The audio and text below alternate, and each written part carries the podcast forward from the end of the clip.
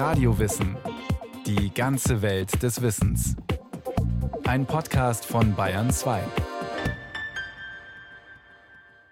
Radio Wissen. Heute geht es um Identität. Das ist einer der Begriffe, die auf den ersten Blick klar und verständlich rüberkommen. Beschäftigt man sich aber genauer damit, wird's komplex und immer schwerer zu greifen. Was ist Identität? Wie entsteht sie und wie ändert sie sich im Lauf des Lebens? Mr. President, Dr. Biden, Americans and the world. And yet, the dawn is ours before we knew it. Somehow we do it. Somehow we've weathered and witnessed a nation that isn't broken. 2021 war das. Amanda Gorman liest zur Amtseinführung des amerikanischen Präsidenten Joe Biden ihr Gedicht The Hill We Climb. Für viele ein erhebender Moment. Die Übersetzung macht Schlagzeilen. Denn in den Niederlanden soll die Autorin Marike Lükas Reinefeld das Gedicht übertragen. Im Jahr zuvor hat sie den Booker Prize gewonnen. Eine gute Wahl, meinen viele. Das Problem ist nur, ihre Hautfarbe ist weiß. Ein Proteststurm durchzieht soziale Medien. Sie gibt den Auftrag zurück. Der Verlag beauftragt schließlich ein diverses Autorenteam. Die afrodeutsche Autorin Marion Kraft findet diese Entscheidung im Prinzip richtig.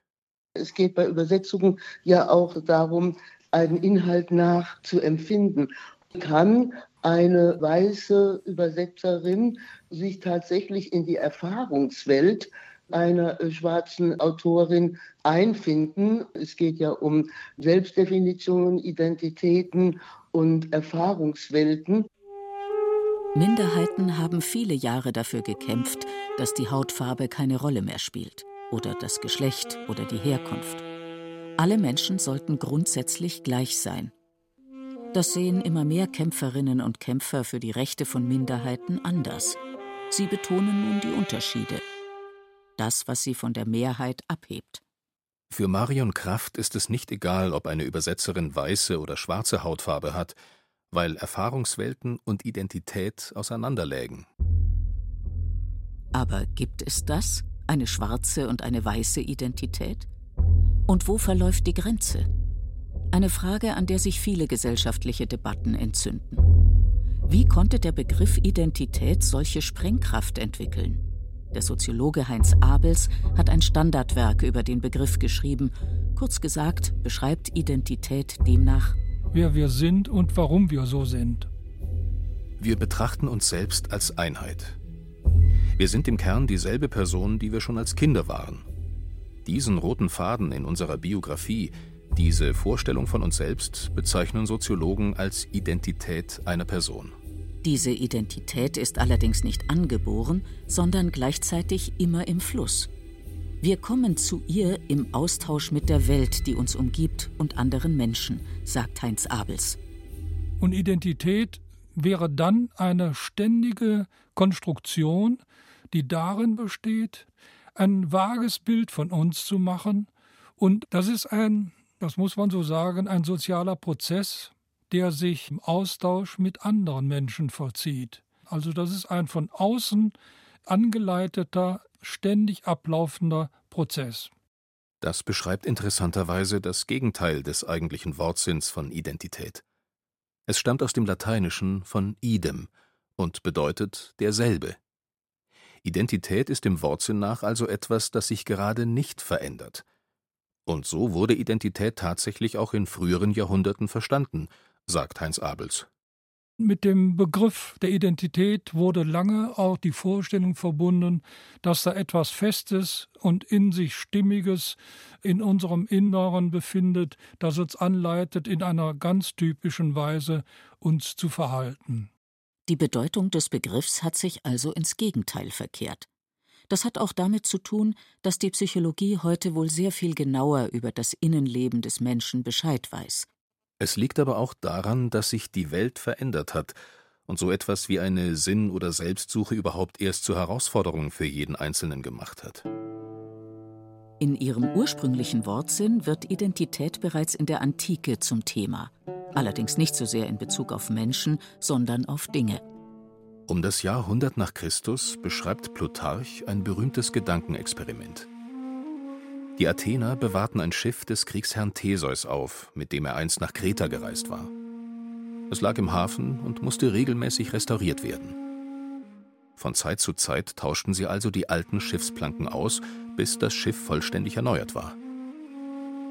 Plutarch schreibt, so wurde das Schiff den Philosophen ein Beispiel für Streitfragen über die Dinge, die sich durch Wachstum verändern. Einige behaupteten, das Schiff bleibe dasselbe, andere hielten dagegen, es sei ein anderes. Auch nach rund 2000 Jahren streiten Philosophen weiter über diese Frage.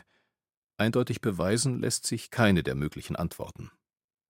Die Frage, wie es sich mit der Identität von Personen verhält, ist dagegen in der Antike und im Mittelalter ein untergeordnetes Thema. Aus der Sicht von Platon beispielsweise hat jeder Mensch eine unsterbliche und unveränderliche Seele. Sie macht ihn als Person aus und zu einem Individuum. Die Vorstellung, dass Personen eine Identität erst entwickeln müssten, war Menschen auch im Mittelalter fremd. Das Problem der Identitätssuche stellte sich schlichtweg nicht, sagt der Soziologe Heinz Abels. Es habe die Haltung vorgeherrscht, dass der Mensch damals äh, durchgängig aus der Perspektive einer bestehenden, überzeitlichen, gar göttlichen Ordnung gestellt war, und da kam die Frage nach der Identität gar nicht auf. Jeder war an seinen Platz gestellt. Die Möglichkeiten, ein individuelles Selbst zu entwickeln, waren extrem begrenzt. Ihren Beruf wählten die Menschen in der Regel nicht aus, sondern übernahmen ihn vom Vater. Frauen hatten eine klar definierte Rolle, Reisen war schwer möglich, lesen konnten die wenigsten. Hinzu kam, der eigene Platz in der Welt war Gottes Vorsehung. Daran zu zweifeln war Frevel. So wie es war, sollte es auch sein. Heute erleben Menschen das Gegenteil. Die Möglichkeiten, das eigene Leben zu führen, jemand zu werden, sind geradezu explodiert. Wenig scheint festgelegt. Im Prinzip scheint alles fluide und veränderbar zu sein. Lebensort, Geschlecht, Aussehen, Nationalität, Religion, das alles ist, zumindest für Menschen in liberalen Demokratien, frei wählbar. Einer der ersten, die diese Entwicklung kommen sahen, war Friedrich Nietzsche. In seinem berühmten Werk Die fröhliche Wissenschaft von 1882 lässt er einen tollen Menschen auf den Marktplatz gehen. Nicht zufällig trägt der mitten am Tag eine Laterne bei sich – wie einst der Philosoph Diogenes. Der soll damit im antiken Athen nach wahren Menschen gesucht haben. Nietzsches Figur sucht nun nach Gott. Sie ist außer sich, denn sie kann ihn nicht mehr finden. Nietzsche lässt seine Figur fragen: Was taten wir, als wir diese Erde von ihrer Sonne losketteten? Wohin bewegt sie sich nun? Wohin bewegen wir uns? Fort von allen Sonnen? Stürzen wir nicht fortwährend und rückwärts, seitwärts, vorwärts, nach allen Seiten? Gibt es noch ein Oben und ein Unten? Irren wir nicht wie durch ein unendliches Nichts? Gott ist tot, Gott bleibt tot, und wir haben ihn getötet. Das ist zunächst einmal als Feststellung zu verstehen. Nietzsche analysiert seine Zeit und ist sich der Folgen des symbolischen Tods Gottes durchaus bewusst gewesen, sagt der Philosoph Christoph Türke. Wenn wir nicht mehr an Gott glauben, dann können wir nicht einfach als Atheisten fröhlich weitermachen und sagen, dann glauben wir halt nicht dran und das kümmert die Welt weiter nicht, sondern dann bricht ein ganzer Weltzusammenhang zusammen. Das heißt, eine Welt, die so gedacht ist, dass eine göttliche Instanz sie organisiert hat. Die Idee, dass alle Dinge von Gott kommen und so ihren Platz haben, verliert an Kraft. Die Frage, was sich für eine Frau ziemt beispielsweise, wird zu Nietzsches Zeit bereits neu verhandelt. Er selbst lässt sich auf einem Foto abbilden, bei dem er ein Joch um den Hals trägt. Auf dem Ochsenwagen hinter ihm thront Lou Salome, die eine Peitsche auf ihn richtet. Heute kann eine Frau im Prinzip frei wählen, ob sie Hausfrau und Mutter sein will, Chefin oder Kanzlerin werden will oder alles zusammen. Die Möglichkeiten scheinen unendlich, aber genau das scheint auch viele Menschen vor Probleme zu stellen. Nietzsche habe durchaus verstanden, dass dieser Zugewinn an Freiheit nicht ohne Folgen ist, sagt der Philosoph Christoph Türke. Denn um die Sinnsuche müssen sich Menschen zunehmend selbst kümmern. Wir müssen uns selber überhaupt erst erschaffen, unser Ich setzen, uns selbst konstruieren. Und diese Selbstschöpfung ist natürlich etwas, wobei sich Menschen nur selbst übernehmen können. Nietzsche bringt das in seiner Fabel vom tollen Menschen auf den Punkt. Er lässt ihn fragen Müssen wir nicht selber zu Göttern werden, um nur ihrer würdig zu erscheinen? Wo Gott tot ist, müssen wir selbst an seine Stelle treten. Und das heißt auch, unsere eigene Identität wie ein Künstler gestalten, bestimmen, wer wir sind und wozu wir auf der Welt sind. Einer der Begründer der Soziologie, Max Weber, hat diesen Gedanken Friedrich Nietzsches 40 Jahre später wieder aufgegriffen. Er hält 1919 vor Studierenden an der Münchner Universität einen Vortrag. Titel Wissenschaft als Beruf.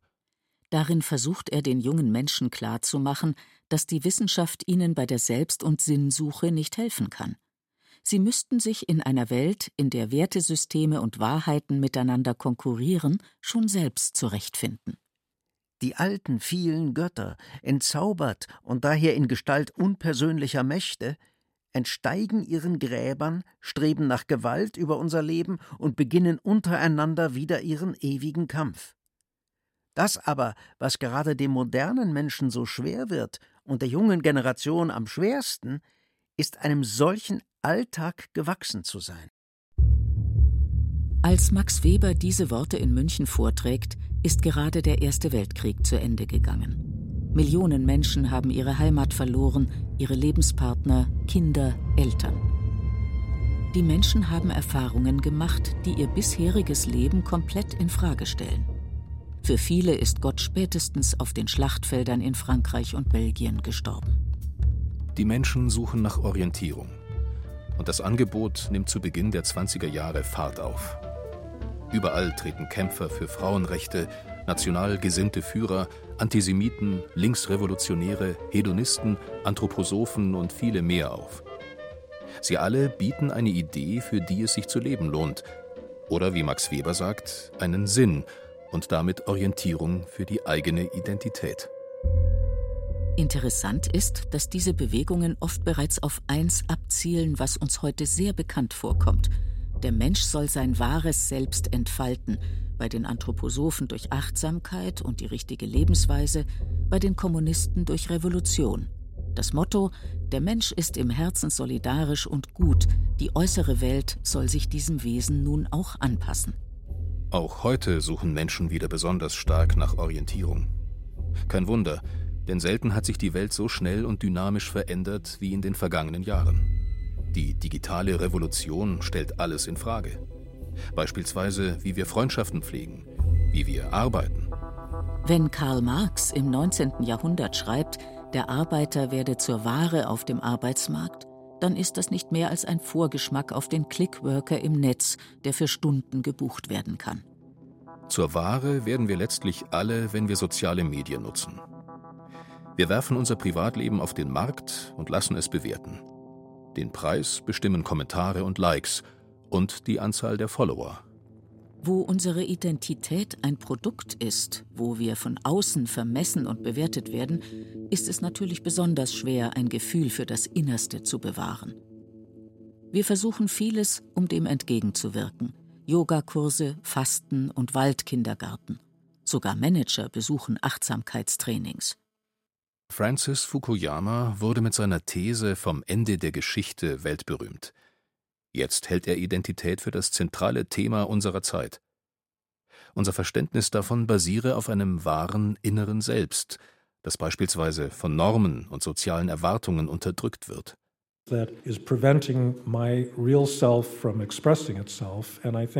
Sie hindern mein Selbst, sich auszudrücken. So nehmen moderne Menschen diese Dinge wahr. Wertvoll ist die innere Person, nicht die angepasste äußere Person. Fukuyama geht bis auf Luther zurück, um die Genese dieses Gedankens zu erläutern. Er entdeckt ihn beispielsweise in dessen Schrift über die Freiheit des Christenmenschen. Was hilft es der Seele, dass der Leib nicht gefangen, frisch und gesund ist, isst, trinkt, lebt, wie er will?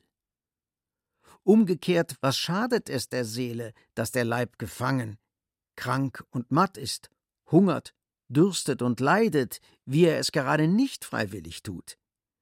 Keines dieser Dinge reicht an die Seele heran, sie zu befreien oder zu fangen, recht oder schlecht zu machen. Eine Zweiteilung also. Auf der einen Seite die innere Person, die Seele, auf die kommt es Luther an. Sie wird die Richtschnur für das richtige Leben. In seinem Fall natürlich für das fromme Leben. Aber später lebt der Gedanke in säkularisierter Form fort. Dem wahren Selbst gegenüber steht auf der anderen Seite eine Welt, die fremd ist. Wenn Max Weber Jahrhunderte später die kapitalistische Welt als stahlhartes Gehäuse der Hörigkeit beschreibt, dann meint er genau das. Diese Weltordnung hat Gesetze, die zum wahren inneren Wesen des Menschen nicht passen. Der Takt der Maschinen zwingt die Menschen dazu, selbst wie Roboter zu arbeiten. Zweckrational. Das wahre Selbst des Menschen ist ein anderes. Er wird entfremdet von sich selbst. Diese Trennung von Innen und Außen findet sich in diversen Kulturkritiken bis heute wieder. Auch bei Karl Marx. Und dieser Gedanke ist laut Francis Fukuyama auch einer der entscheidenden Antreiber der aktuellen Identitätspolitik. Wir hatten die Übersetzung von Amanda Gormans Gedicht erwähnt, einer dunkelhäutigen Frau. Eine weiße Schriftstellerin sollte es ins Niederländische übertragen und erntete einen Shitstorm. Der Grund? Sie könne die Erfahrungswelt von Gorman nicht nachempfinden, weil ihr die Identität als weiße Frau im Weg steht. Die Identität von schwarzen Menschen wird demnach durch Rassismus und Ausgrenzung mitgeprägt. Die Weltordnung ist ihnen gegenüber also feindlich eingestellt, unterdrückt sie. Um ihr wahres Selbst zu befreien, muss sich die Welt ändern. Für den Soziologen Armin Nassei ist dieser Wunsch grundsätzlich nachvollziehbar. Wenn man die Emanzipationsbewegungen der Moderne sich anguckt, dann sind die ja nicht von selber entstanden. Dann muss man sagen, es ist vielleicht mal wichtig zu sagen, es gibt Gruppen, die sind tatsächlich marginalisiert. Diese Haltung bringe aber ein Problem mit sich, denn die Hautfarbe ist nichts, was Menschen ändern können. In dieser Logik sind weiße Menschen immer Rassisten, schwarze Menschen immer Opfer von Rassismus. Die Grenze verlaufe entlang der Hautfarbe, sagt auch die französische Feministin Caroline Fourest. Wenn man das Konzept von Identität und Rasse wieder etabliert, wenn man sagt, wir unterscheiden uns durch Rasse, statt über Gleichheit zu sprechen, nutzt man dasselbe Vokabular wie die extreme Rechte. Wenn wir einmal an diesem Punkt sind, dreht sich die Debatte nur noch um eines, dass wir durch unser Aussehen, unsere Hautfarbe definiert sind und miteinander im Wettstreit stehen. Beispielsweise, sagt der US-Forscher Francis Fukuyama, hätten die Anhänger von Donald Trump von linken Identitätsaktivisten profitiert. Sie hätten sogar ihre Argumentation übernommen. Die Psychologie ist die gleiche. Jetzt haben wir Nationalisten, die sagen, wir sind Opfer. Wir werden als Minderheit diskriminiert.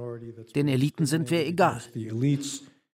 Darin klingt ein weiterer Zug an, der Identitätssuche laut Fukuyama aktuell zu einem so umkämpften Feld macht. Er nennt ihn Thymos und übersetzt ihn mit Streben nach Anerkennung der Würde von Menschen oder Gruppen. Thymos ist ein griechischer Begriff, der beispielsweise Stolz bedeutet. Belege für diesen Wesenszug findet er bereits beim antiken Philosophen Platon. Aber erst in den vergangenen Jahren wurde Thymos zu einem politischen Konzept. Für Anhänger von Wladimir Putin spielte er offensichtlich eine Rolle, als Russland die Ukraine überfiel. Es sollte darum gehen, die Größe des russischen Reichs wiederherzustellen. Putin schürte bewusst Vorbehalte gegen den arroganten Westen, der Russland gedemütigt habe. Der Brexit war ähnlich motiviert. Die EU bremse Großbritannien aus, halte es klein, daher müsse ein Befreiungsschlag her. Donald Trump hatte nicht zufällig den Slogan Make America Great Again.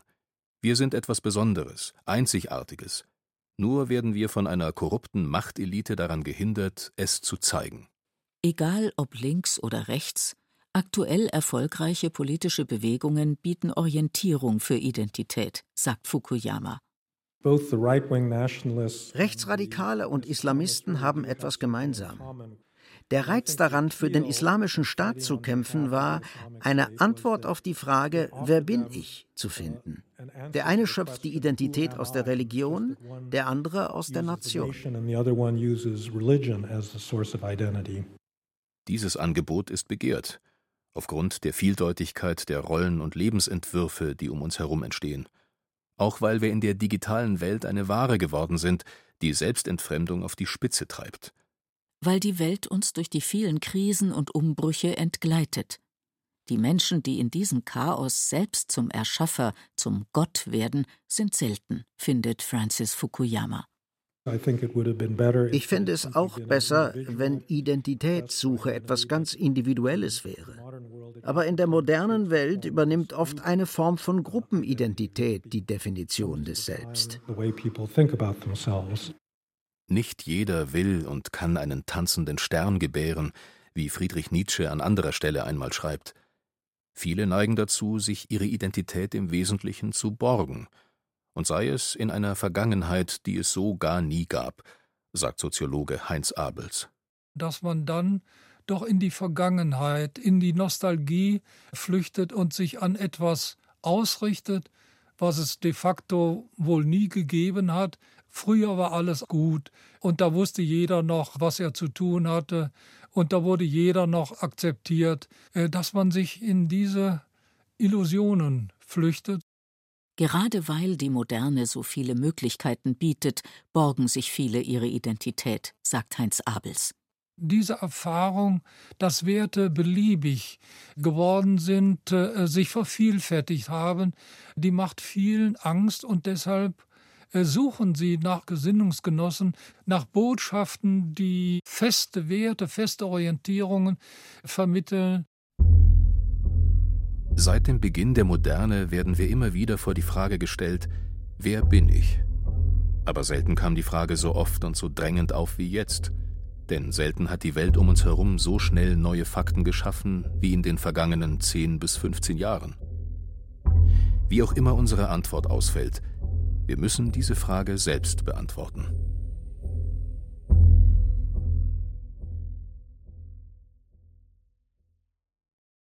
Eigene Identität. Was ist das überhaupt? Wie entsteht sie und wie agiert sogar die Politik mit unserem Bedürfnis nach Identität? Fabian Mader hat sich dem Thema aus philosophischen Perspektiven angenähert. Wenn Sie mehr Themen aus der Philosophie hören wollen, im Radiowissen Podcast Center finden Sie viele spannende Beiträge, die sich mit den Fragen des Menschseins beschäftigen. Zum Beispiel auch, warum es einem so schwer fällt, Gewohnheiten zu ändern. Viel Spaß beim Stöbern.